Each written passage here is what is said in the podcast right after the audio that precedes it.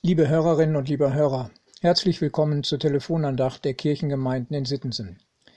Heute ist Dienstag, der 16. November, und die Losung für diesen Tag steht im 1. Samuelbuch, Kapitel 3, Vers 9.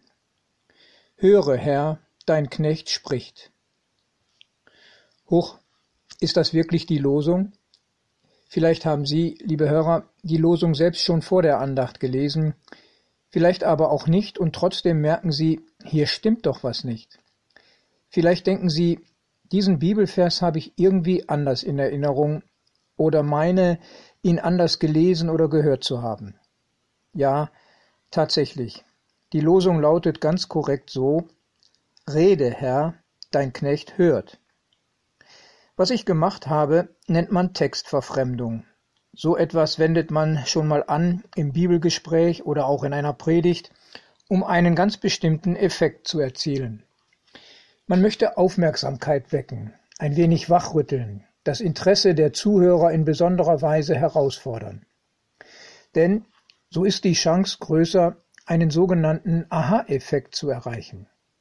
Ein scheinbar altbekanntes Wort, das man nur zu gut zu kennen meint, über das man schnell hinweggeht, weil es nicht mehr hellhörig macht, solch ein Wort wird plötzlich wieder lebendig. In meiner Textverfremdung habe ich die Verben einfach umgedreht und sogleich merkt man doch, dass es einen großen Unterschied macht, ob Gott redet und ich höre oder ich rede und Gott soll hören. So stellt sich auch schnell die Frage, mit welcher Haltung bete ich eigentlich? Ausgehend von dieser Frage kann ich dann weiterdenken und überlegen, welchen Stellenwert hat das Hören auf Gottes Wort überhaupt in meinem Leben? Wie kann ich lernen, mehr zu hören als zu reden? Es ist Samuel, der als sehr junger Mensch noch nie eine Botschaft vom Herrn erhalten hat. So berichtet es die Bibel im ersten Samuelbuch. Und es ist Eli, sein Vater, von dem Samuel lernt, auf Gott zu hören. Wenn er den Impuls verspürt, dann soll er offen und bereit sein zum Hören, soll sich hinsetzen und sagen, Rede Herr, dein Knecht hört. Kennen Sie das, liebe Hörer, und praktizieren Sie das auch so?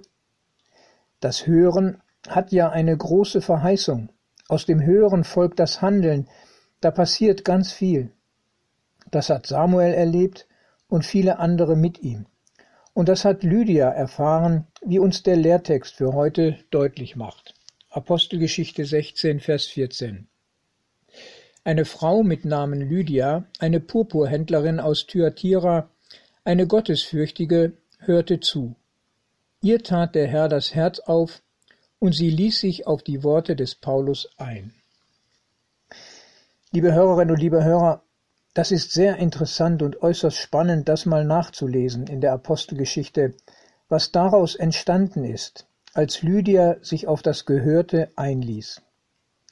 Was könnte Gott aus unserem Leben machen, wenn wir mehr hören und dann auch tun, was Gott uns ins Herz gibt? Ich möchte Ihnen Mut machen, neben dem Reden auch immer wieder die Zeit zu nutzen zum Hören.